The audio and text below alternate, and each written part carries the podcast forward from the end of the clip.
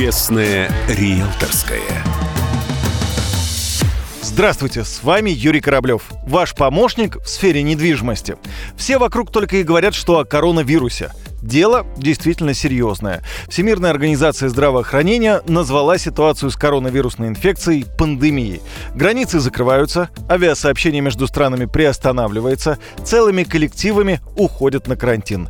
Конечно, вся эта ситуация не может не отразиться и на рынке недвижимости. Первое. Самое простое, что приходит в голову, пострадает столичный арендный рынок. В Москве да, в общем-то, и в других регионах России отменены крупные выставки, форумы, спортивные мероприятия. Конечно, от этого потеряют собственники квартир, которые сдают жилье в краткосрочную аренду. Что касается покупки жилья, некоторые продавцы и покупатели на время отложили выход на сделку, чтобы проследить за дальнейшим развитием событий в экономической сфере.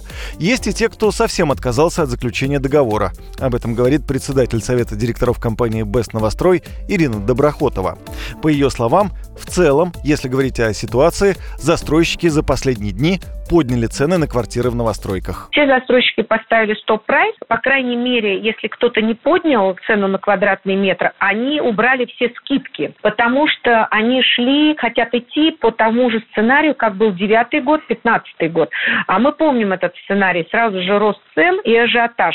И у кого, например, евро они меняли на рубли и могли купить до этого за 100 тысяч евро ты двушку не мог купить в Москве, то сейчас в связи с ростом ты покупаешь спокойно двушку. Почему еще взвинтили? Потому что мы ждем роста ипотечных ставок. Уже сегодня два банка объявили, это следующая тенденция, на полтора процента. Значит, люди, которые оформили э, ипотеку, но еще не приобрели, у меня вот ну, просто совет это сделать в ближайшее время, потому что они пройдут по низким ставкам.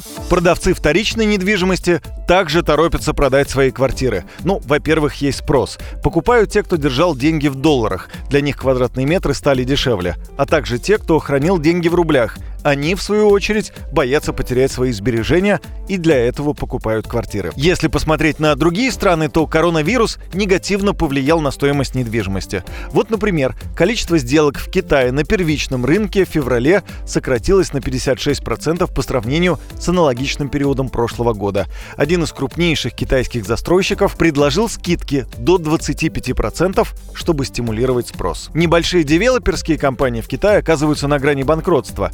За первые два месяца этого года около 105 компаний по недвижимости подали заявление о банкротстве. По оценкам S&P, продажи новостроек в Китае в этом году впервые за 12 лет упадут, а количество сделок снизится на 15%, если коронавирус пойдет на спад в марте. Есть подозрение, что и в России цены на квартиры как в новостройках, так и на вторичном рынке пойдут резко вниз. Так что торопиться покупать жилье сейчас точно не надо особенно в ипотеку. С вами был Юрий Кораблев и Честная риэлторская. Пока, до встречи в эфире. Честная риэлторская.